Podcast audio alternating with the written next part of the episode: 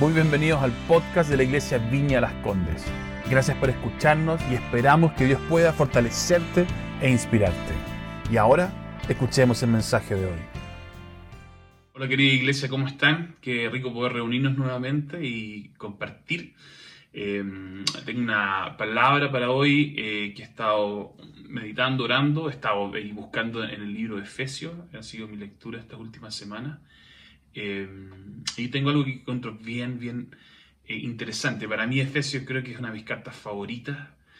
Eh, y volver después de un buen tiempo a meterme ha sido bien, bien así delicioso. A mí en realidad este tema de meterme en la, las cartas y en la Biblia encuentro lo más delicioso que hay. Así que quiero leerles un pasaje para que podamos hacerlo esto expedito. Y está en Efesios 1, del 9 al 14. Voy a leer la NTV. Y más adelante sí leeré un pedacito de la Reina Valera, que es como me crié. Así que dice en esta versión, versículo 9 del capítulo 1. Ahora Dios nos ha dado a conocer su misterioso plan acerca de Cristo, un plan ideado para cumplir el buen propósito de Dios. Y el plan es el siguiente. A su debido tiempo, Dios reunirá todas las cosas y las pondrá bajo la autoridad de Cristo. Todas las cosas que están en el cielo y también las que están en la tierra.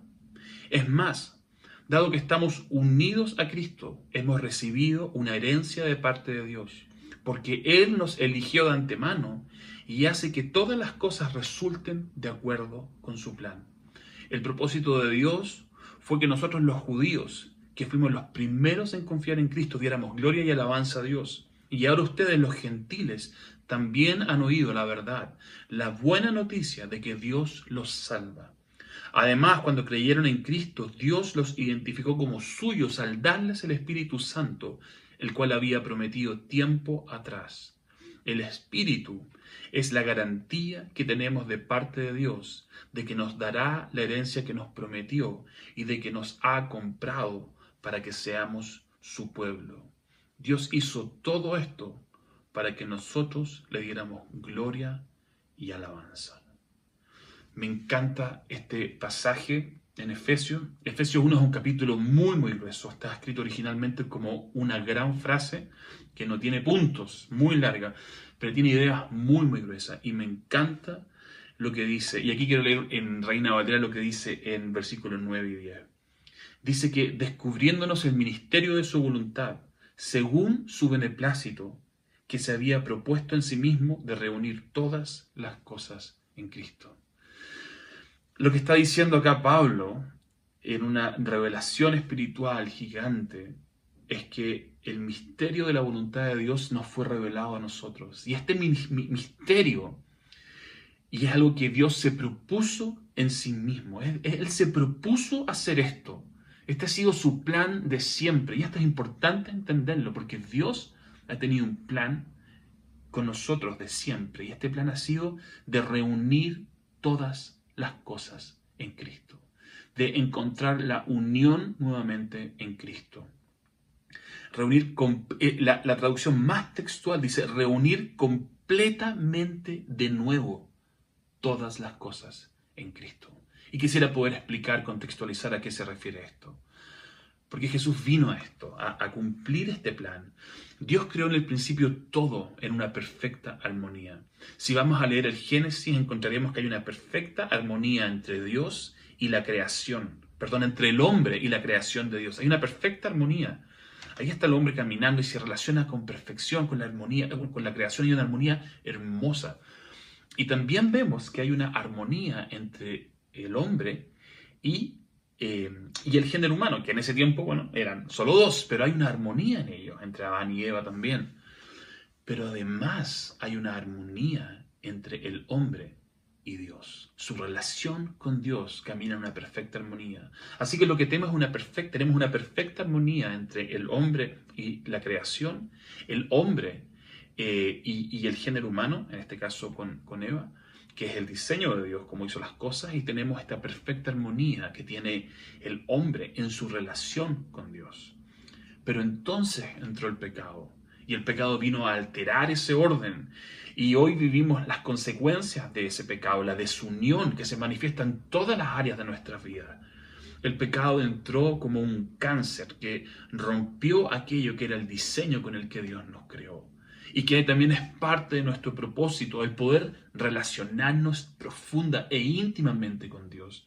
Pero también relacionarnos profunda e íntimamente con las personas que nos rodean, con la creación de Dios. Y todo eso fue afectado producto del pecado.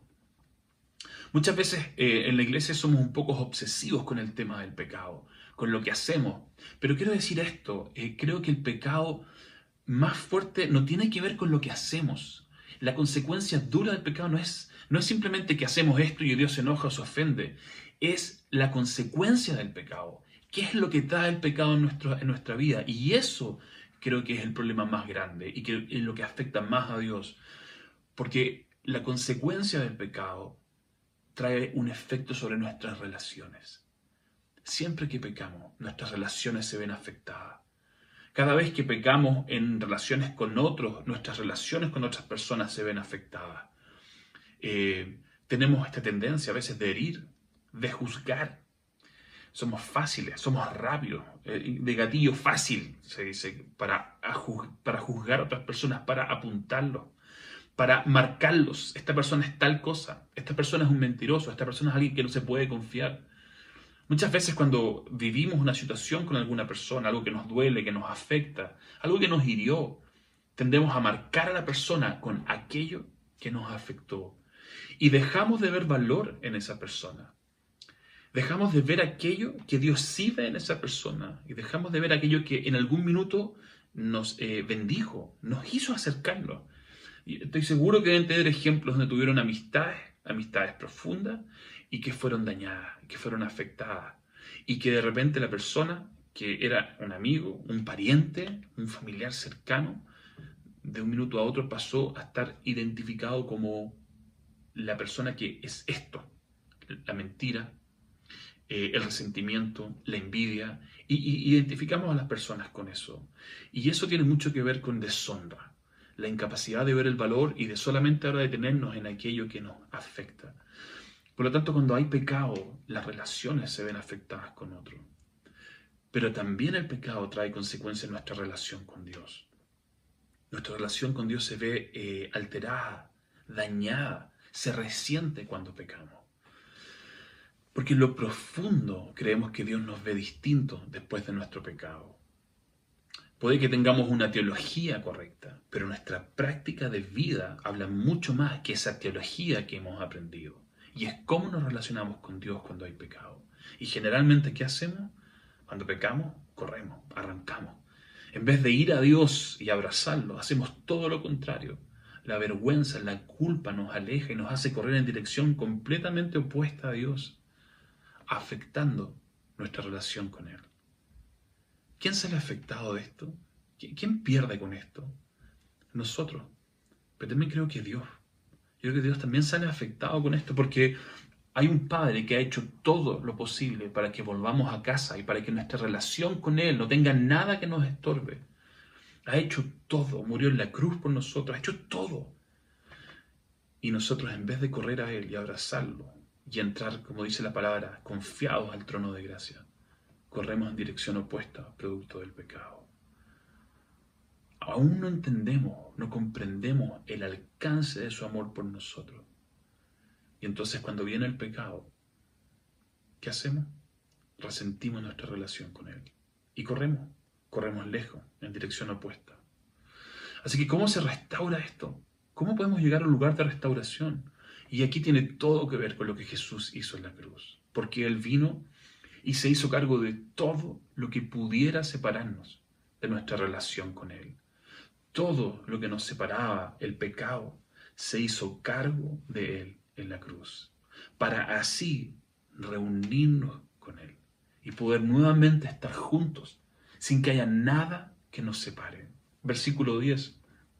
Y el plan es el siguiente, que a su debido tiempo Dios reunirá todas las cosas y las pondrá bajo la autoridad de Cristo, todas las cosas que están en el cielo y también las que están en la tierra. Es más, dado que estamos unidos a Cristo, hemos recibido una herencia de parte de Dios. Y salto al versículo 13. Dios los identificó como suyos al darles el Espíritu Santo, el cual había prometido tiempo atrás. El Espíritu es la garantía que tenemos de parte de Dios de que nos dará la herencia que nos prometió y de que nos ha comprado para que seamos su pueblo. Es hermoso esto, porque esto es lo que Dios ha estado planificando desde el principio y se determinó a sí mismo de hacer, de volver a reunirnos, de aquello que nos separa, aquello que trajo el pecado, de deshacerlo para volver a llevarnos al lugar de intimidad y de comunión con Él, que es lo que Él siempre ha anhelado con nosotros, de tenernos cerca. Nos creó para que pudiéramos disfrutar una relación íntima, profunda de amor con Él. Nos creó para invitarnos a ser parte de esta relación de amor profunda que esta Trinidad ha llevado eternamente. Nos creó para estar cerca eso es lo que genera el amor, que, genera una explosión por dentro que no podemos contener y que queremos que sea compartida con otro. Y esta Trinidad, en esta expresión máxima de amor, dijo, ¿qué tal hacemos una creación y hacemos al hombre, a la mujer y lo invitamos a ser parte de esta fiesta de amor? Y entonces fuimos creados y el pecado nos separó de eso. Y entonces Dios se determinó a volver a reunirnos en Cristo a que Él fuera el agente que pudiera reunirnos otra vez, tal como siempre fue el plan. Es decir, nos revelamos y aún así Él sigue buscando la manera de poder llevarnos. ¿Y qué hace? Entonces pone en nosotros el Espíritu Santo, el que ahora había prometido. Dice la versión NTV que nos identificó como suyos con el Espíritu Santo. La Reina Valera dice que fuimos sellados. Y esa palabra sellados dice que es una estampa. Ha puesto como una estampa, un sello en nosotros que nadie va a borrar de que somos suyos ahora. Y entonces este Espíritu Santo viene a ser una marca, dice una garantía. también soy, como soy criado en la Reina Valera, me encanta cuando dice las arras de nuestra herencia, es como un anticipo de aquello que será nuestro, que es estar reunidos con Él y con su creación para siempre en un lugar de perfecta armonía. Así que recibimos este Espíritu Santo que nos sella, para decirnos que somos suyos. Y desde ese lugar, lamentablemente, comenzaremos un proceso constante de ida y venida, de boicotear esta verdad profunda en nuestra vida. Y el Espíritu Santo hermoso nos perseguirá para desde adentro esta vez, desde un testimonio, testimonio interno, decirnos que somos suyos que estamos seguros en Él. Tratará de convencernos una y otra vez para contarnos que todos nuestros pecados fueron pagados en la cruz y que entonces dejemos de arrancar de Dios y corramos a Él, que es un lugar seguro para nosotros. Vamos a pecar en este camino y va a venir Satanás, que es llamado el acusador, para venir a acusarnos y a enrostrarnos el pecado, hacernos creer que no somos aquello que Dios dice que somos. Va a venir a acusarnos a culparnos, a traer vergüenza en nuestra vida. Y entonces nosotros qué haremos será correr en dirección opuesta, como, en un sentido de penitencia. Y entonces el Espíritu Santo vendrá amorosamente. ¿Cuál es? Este es su rol también, de amorosamente convencernos de la verdad y nos dirá, yo sé que pecaste, yo sé y esto no es bueno para tu vida, no sigas este camino, pero tienes que saber y convencerte que Jesús ya pagó por este pecado y tú no tienes que volver a pagar por él. Y cuando esa verdad entra y nos convence, entonces podemos dejar la vergüenza afuera, impedir que esta vergüenza nos siga consumiendo y entonces correr a Dios y comenzar a experimentar esta relación íntima, disfrutar estar en este lugar seguro y entonces cuando estamos en este lugar seguro, comenzamos a ser transformados, porque nos sabemos perdonados. Ya no solamente es una teología dando vuelta, comenzamos a experimentar el poder del perdón, el sabor del perdón, el sabor de esta gracia en nuestra vida. Y entonces somos transformados por su amor profundo. Encuentro esto maravilloso. Aún a veces pensamos que la transformación está basada en la disciplina y en la obediencia. Pero esa es una visión muy, muy pobre. Es el amor de Dios el que puede transformarnos profundamente de adentro hacia afuera. Es su, es su amor incondicional. Y cuando eso ocurre, cuando ese amor y ese perdón realmente penetra dentro de nosotros y deja de ser una teología y comienza a ser una realidad, un estilo de vida y comenzamos a realmente creer esta verdad en nosotros, entonces comienza un proceso tan profundo de transformación. Y ahí ya no solo experimentamos lo que Él nos da, sino que entonces comenzamos a ser como Él, a amar como Él.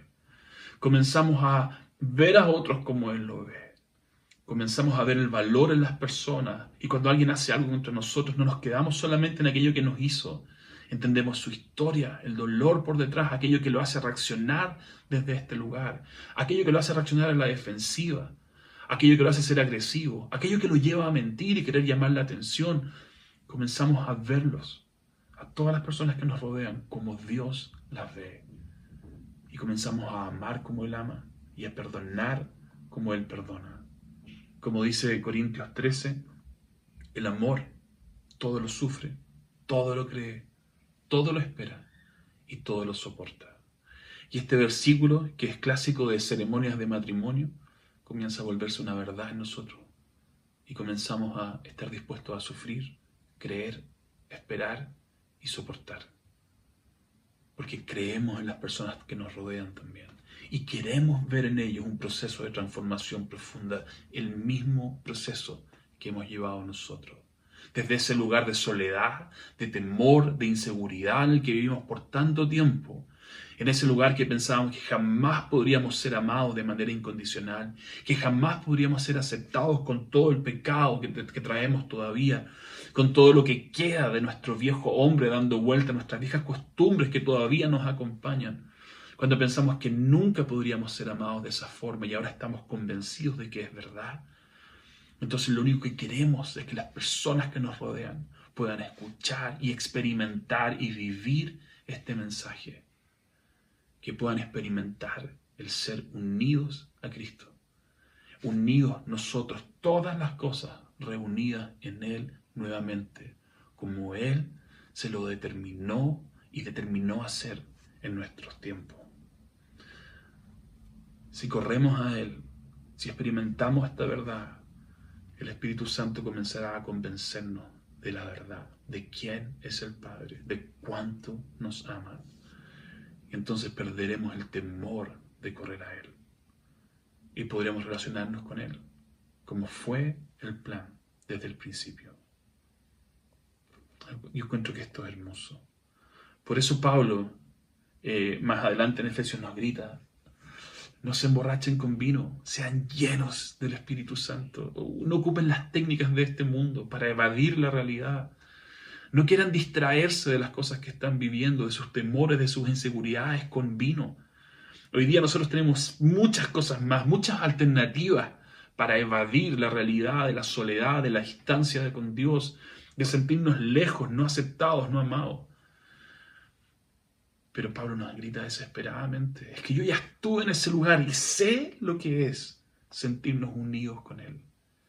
Así que no corran al vino, no corran a las distracciones, llénense del Espíritu Santo, sean llenos de Él, eso es todo lo que necesitan en su vida. Llénenlo, llénense de Él, porque ese es tu diseño y es tu propósito, ser lleno del Espíritu Santo, ser lleno de Dios y disfrutar esta intimidad y esta comunión con Él. Quisiera eh, terminar con algo. En Hechos ocurre una historia. Esto, hace, unos días atrás un amigo me envió un, un texto que voy a leer a continuación y me pareció tan, tan llamativo para esto. Eh, eh, en, Hechos 4 aparece Pedro y Juan, eh, y Pedro y Juan han sido arrestados por la guardia de palacios, que son los fariseos, y han sido arrestados por hacer un milagro de sanar un paralítico. Viene ridículo, pero esto es lo que ocurrió, esa es la dureza de corazón. Y son arrestados y, como no tienen cómo mantenerlos arrestados, finalmente antes de ser liberados, son amenazados de muerte, de que si vuelven a predicar de este nombre, sufrirán las consecuencias de eso. Y estos son los hombres que eh, acaban de matar hace poco tiempo a Jesús, así que son amenazas reales. Y dice en el versículo 29 eh, del capítulo 4, cuando, ellos, cuando Pedro y Juan han salido y se vuelven a reunir con sus amigos, esta es la oración. Y ahora, Señor, dice, escucha sus amenazas y danos a nosotros, tus siervos, mucho valor al predicar tu palabra. Extiende tu mano con poder sanador, que se hagan señales, milagros y maravillas por medio del nombre de tu santo siervo Jesús. Y después de esta oración, el lugar donde estaban reunidos tembló y todos fueron llenos del Espíritu Santo y predicaban con valentía la palabra del Señor. La oración de ellos fue danos valor, valentía, poder, señales, milagros y maravillas para seguir llevando tu mensaje. Ellos han experimentado un encuentro tan profundo con Dios, tan real, una experiencia tan única. Están viviendo el cumplimiento de la promesa de Dios. Dios mismo hoy vive dentro de ellos una intimidad que nunca antes siquiera pudieron imaginar y están experimentando esto. Y por eso claman, no se llenen de las cosas pasajeras, llénense del Espíritu Santo. Eso es lo que ustedes necesitan. Yo sé que piensas que todas estas cosas pueden llenar tu vida, pero créeme, yo que estoy en este lugar hoy día de llenar, de experimentar al Espíritu Santo, Pablo está diciendo, llénate de Él, porque no sabes lo que te estás perdiendo y no entiendes el precio que se pagó para que pudieras hoy día ser lleno de Él. Simplemente levantar tu corazón y una oración para que Él pueda llenarte. Aquel que lo llena todo en todo y llenar todos tus espacios vacíos y Pablo y el resto de los discípulos están determinados en predicar esta palabra, porque tal es la experiencia que ellos han tenido. Esto no es teología solamente. Esto no es algo que leyeron en un libro, esto es lo que ellos están experimentando, esta llenura, esta intimidad, esta sensación de que para esto fui creado, este es mi propósito de vida y necesito que ustedes puedan saberlo. Ustedes, incluso mis enemigos, necesitan saber esto porque si descubren esta verdad, y logran entrar en este lugar de intimidad y ser llenos por Él, dejaremos de luchar, dejaremos de pelear, dejaremos de ser enemigos y volveremos a reunirnos en Él en perfecta armonía. Nuestros temores caerán, nuestras inseguridades caerán y podemos entonces reunirnos, ser uno en Él, para que el mundo crea, como decía Jesús.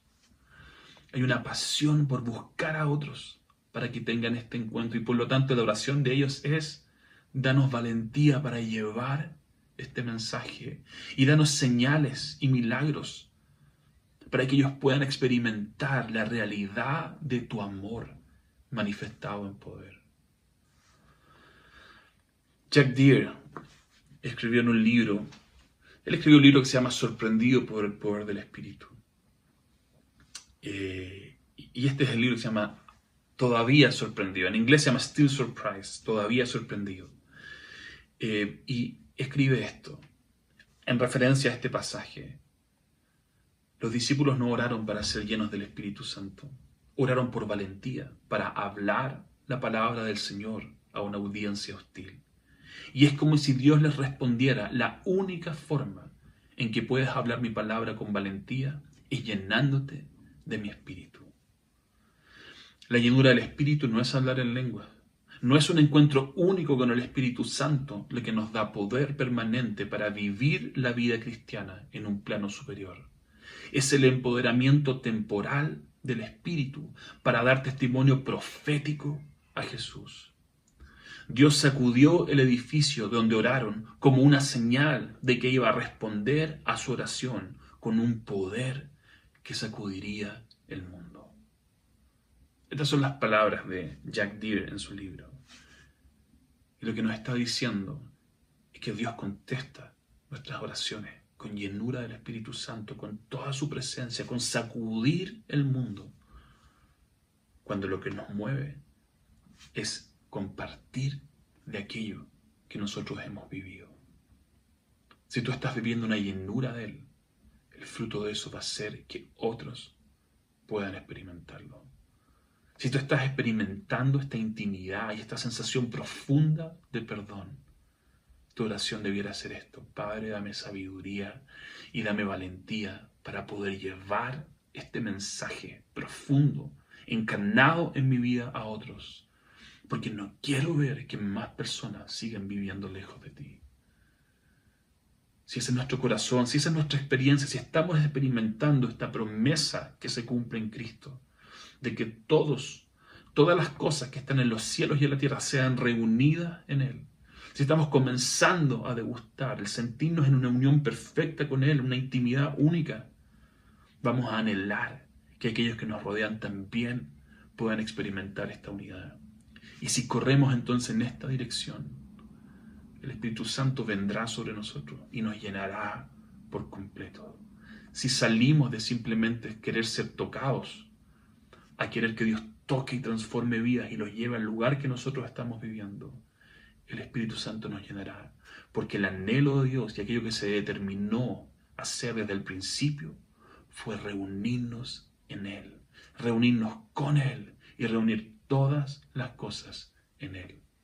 Y para eso fuimos creados. Ese es tu diseño, ese es tu propósito.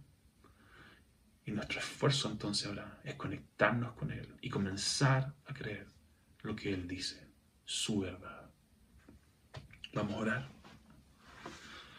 Padre, gracias por esta verdad profunda que encontramos en tu palabra. Pero sobre todo yo, y creo que lo que más celebro es el corazón que hay en ti.